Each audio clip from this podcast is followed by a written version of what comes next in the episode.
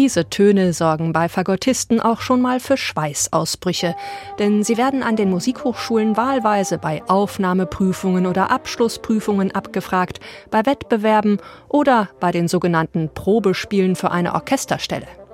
Das Fagottkonzert von Karl Maria von Weber verfolgt daher auch Theo Plath schon sein Leben lang.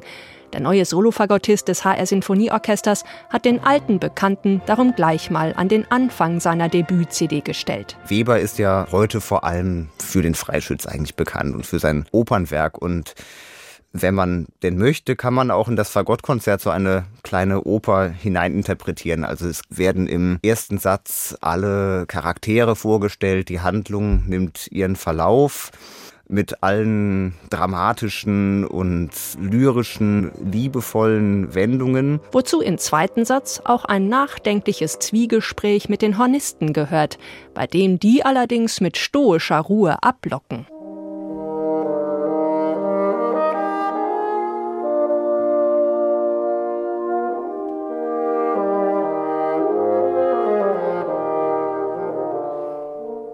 Hätte auch als Rezitativ im Freischütz gut funktioniert.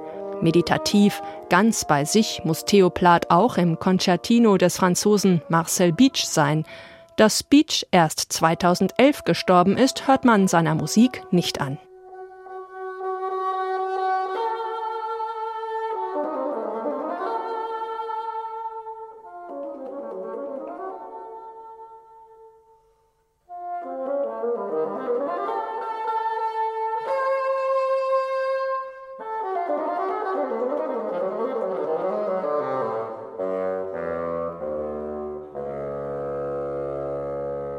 Er ist da schon etwas rückgewandt, aber geht eben mit diesen wunderbaren Klängen und Harmonien. Also es geht schon eher so in eine Richtung vielleicht von Debussy Ravel, auch wenn es vom Stil ganz anders ist, aber von den Akkorden her und den Klangfarben geht er da schon sehr geschickt mit um.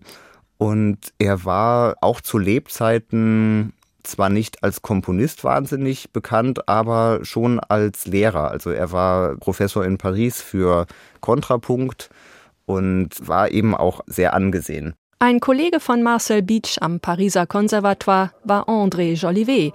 Auch er hat ein Concertino für Fagott und Orchester komponiert.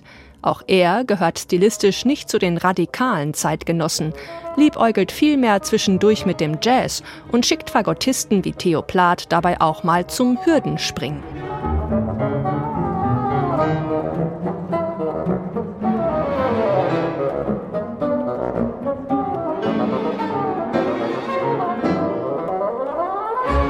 Oft ist die Solostimme dann vielleicht auch virtuos, aber das eigentlich thematisch Wichtige ist dann auch im Orchester. Also es ist sehr eng verflochten.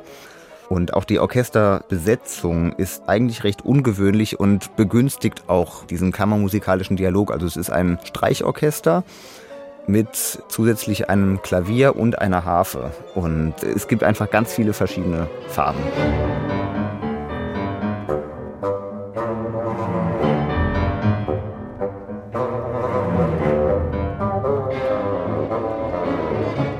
Für die Klangfarben sorgt hier nicht zuletzt die exzellente Deutsche Radiophilharmonie.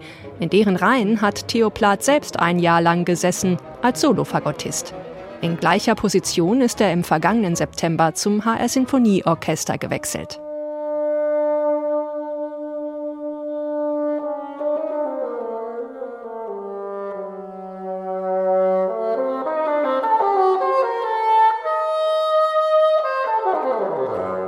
Kein Wunder, dass das HR Sinfonieorchester Theo Plath zu seinem neuen Solofagottisten gekürt hat. Hochsensibel ist er, einer, der musikalisch auch mal was riskiert, an Grenzen geht, ein Bauchmusiker ist, aber mit stilbewusstem Verstand.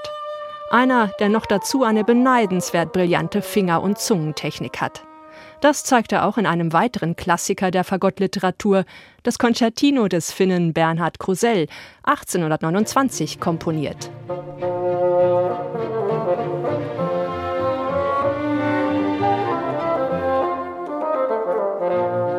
Man muss wissen, zu der Zeit sah ein Fagott noch ganz anders aus als heute. Also heute ist das ja wirklich ein Apparat voller Metall und Klappen und das ist schon auch alles so eingerichtet, dass sich Technisches da möglichst gut spielen lässt und das war damals anders. Also ein Fagott hatte viel weniger Klappen, man musste sozusagen viel mehr arbeiten beim Spielen.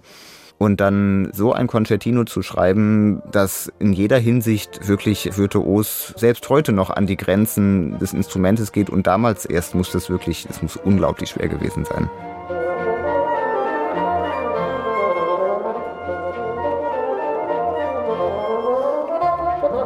Bernhard Krusell war übrigens ein Zeitgenosse von Karl Maria von Weber. Die Kreise schließen sich also auf dem Debütalbum von Theo Plath. Fagottisten kriegen unter den Orchesterholzbläsern von der Sonne allenfalls den Schatten ab. Auch dieses Klischee hat Plath hier einmal mehr fulminant widerlegt.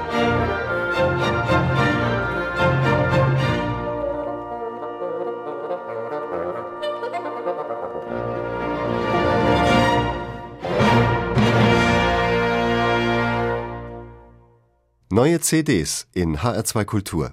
Weitere Rezensionen auf hr2.de